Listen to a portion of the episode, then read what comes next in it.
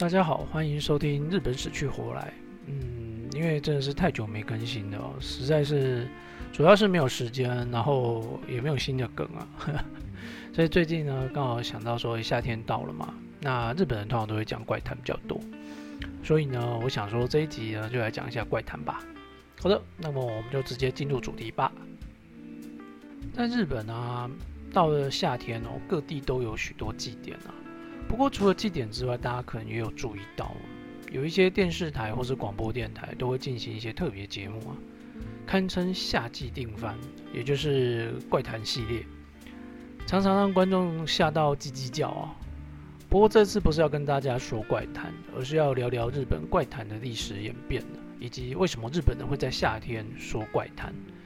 所以胆小的听众啊，也可以安心服用的哦。在日本怪谈或是乡野传奇的源头哦，大致可以追溯到平安时代的初期啊，由奈良药师寺的和尚叫做景介所写的《日本县报善恶灵异记》，嗯，名字很长，所以通常都简称为《日本灵异记》。这边的灵异啊，和我们想的那个灵异事件的灵异是不一样的，所以里面不是写鬼故事的哦。警戒写这本书的目的啊，主要是宣传佛教的教义，要大家敬佛，然后礼遇生人，然后善有善报，恶有恶报，转世轮回的这一些概念呢。书中就有提到啊，像有一个瞎子，因为他一直念经，一直念经，就他就重见光明了。然后也有这个写经的经师哦，因为纵欲过度啊，就猝死。也有这个不孝的女儿死后投胎变成畜生之类的。所以它不算是恐怖故事啊，反而比较像台湾民间故事这样，比较有教育意义。所以内容呢，很多都是一些各地方的传说，不是只有日本而已啊。那么里面的绝大多数的人事、史地物啊，都是虚构的。不过这一本书啊，它全部都是用汉字写的，现在呢，在网络上也都找得到。如果大家有兴趣的话，可以试着服用看看。接着时间来到了平安时代的后期哦，出现了个日本三大说话集之首，也就是《金喜物语集》啊。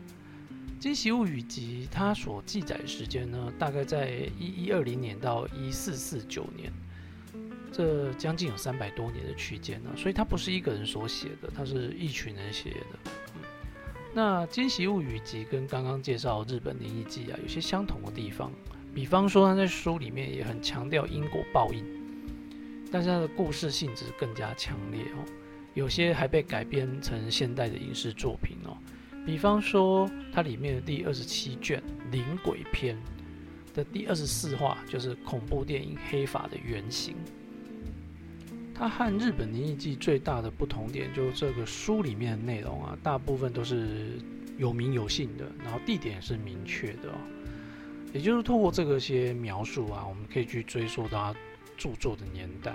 在书中啊，他提到了很多大家耳熟能详的，比方说安倍晴明、百鬼夜行，而且这些地点哦也都很明确，甚至到今天都还找得到哦。比如京都的知名景点之一六角堂，这里就发生过 A.V. 常用梗的透明人间事件呢。话说有一个武士啊，半夜经过一条立桥，结果和安倍晴明一样遇到了百鬼夜行，但他运气没有晴明那么好哦，差点被鬼给吃掉了。好在这个鬼的头目啊，觉得这个武士不是坏人啊，就放了他一马。可是其他鬼心有不甘啊，明明道口的人肉却吃不到了，就吐了他一点口水。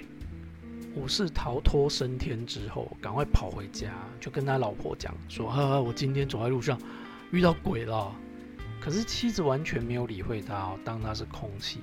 他在想说，是不是因为太晚回家，所以老婆生他闷气？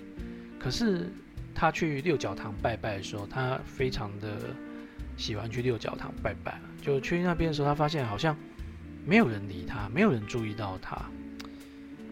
相信在座的各位绅士啊，如果发现自己已经变成透明人间了，应该会去做一些色色的事情吧。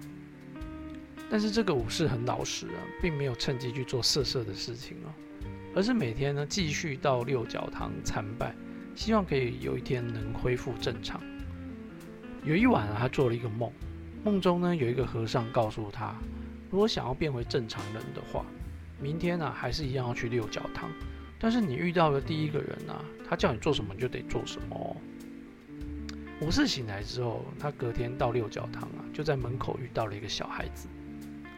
这小孩子看到武士啊，就指着一个美丽的女子说：“你拿着一个锤子啊，去把那个女孩子痛揍一顿吧。”武士心想：打人不对啊，更何况对方还是个弱女子啊，应该要做一些色色的事情啊，不对，就是不可以打人啊。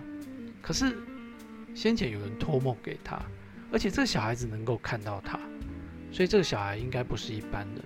于是呢，就动手把这个女人给揍了一遍。那女人呢，痛得在地上滚动哀嚎。可是路边的人看不到武士啊，只看到女人在地上滚啊，在那边惨叫啊。也不知道发生了什么事情。突然间呢，小孩就化身为一个和尚，对着女人念这个《般若心经》，然后女人呢就安静下来，不再鬼叫了。原来啊，那个女人呢被恶灵附身了，所以咒她呢就是一个驱魔的仪式。接着啊，武士的身体突然就燃烧起来了，然后在火焰中慢慢的恢复他原本的样子。原来是他啊，每天到六角堂参拜，感动这个如意轮观音，所以这个观音呢就帮助他恢复正常，真的是可喜可贺，可喜可贺啊！之后到了镰仓、士丁以及战国时期哦，《宇治十一物语》《古今著文集》《御伽草子》这些大作纷纷面世，然后内容也越来越庶民化，开始出现像富上神啊、动物型的妖怪啊。内容越来越庶民化，也就代表它越来越贴近一般人的生活。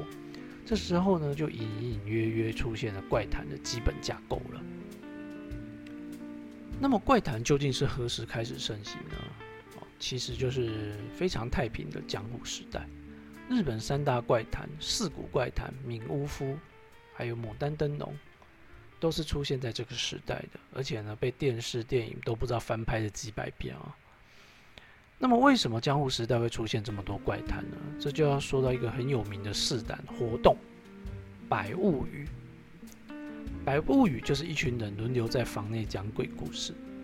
那每讲完一个鬼故事呢，就吹一根蜡烛。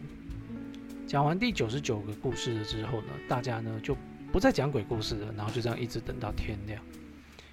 因为啊，如果你把一百个故事都讲完，然后把第一百根蜡烛吹熄的话，那么我先前讲过的九十九个故事都会成真哦。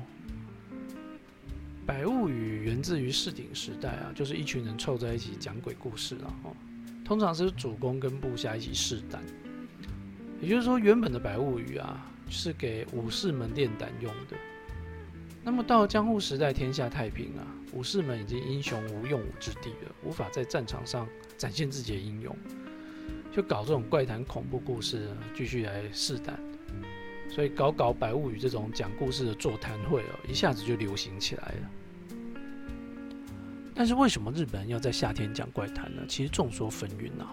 有人说呢是夏天很热，听了怪谈之后啊，就会背脊发凉，达到降温的效果。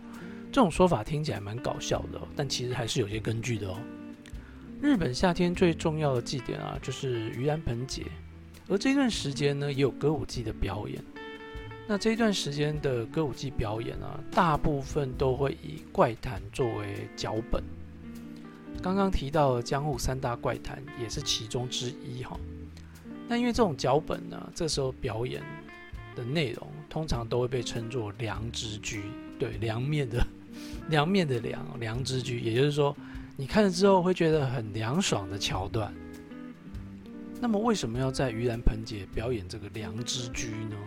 因为我们都知道盂兰盆节是为了迎送自家祖先的灵魂嘛。那这一段时间呢，当然各地也有这个所谓无主的亡灵。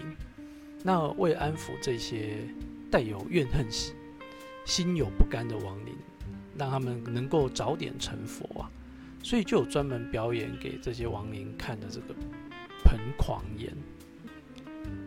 而三大怪谈啊，演的呢，大部分都是女性的复仇啊，所以这种复仇剧啊，能让亡灵们感到特别解气哦。心中呢可以得到抚慰，然后成佛。所以这个在盂兰盆节抚慰亡灵的表演呢，也因为盂兰盆节就在夏天，久而久之啊，就变成了夏天讲怪谈的风俗。好的，以上就是日本怪谈起源以及为什么要在夏天讲怪谈的原因。如果你喜欢日本死去活来的话，欢迎订阅哦，拜拜。